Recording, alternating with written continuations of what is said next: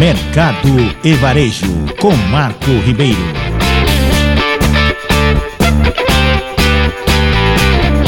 O CRIA São Paulo, iniciativa da Secretaria de Cultura e Economia Criativa do Estado, realizou o balanço na tarde desse sábado, em um evento realizado no Teatro Sérgio Cardoso, na capital paulista.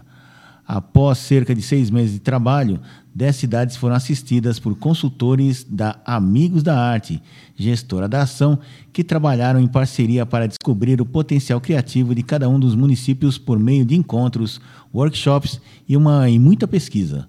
O resultado do Cria São Paulo, intitulado Plano Municipal Participativo do Desenvolvimento de Economia Criativa, já está disponível no site www.criasp.com. Durante o evento, o secretário de Cultura e Economia Criativa do Estado, Sérgio Sá Leitão, destacou a importância da economia criativa para o desenvolvimento da geração de renda e de empregos das cidades.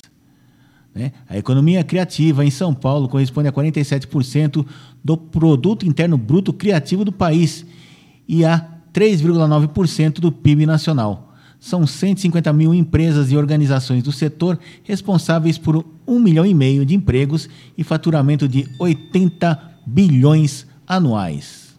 A próxima etapa do plano municipal para algumas cidades será a candidatura ao selo da Rede de Cidades Criativas da Unesco, Agência para a Cooperação Internacional da Organização das Nações Unidas, a ONU.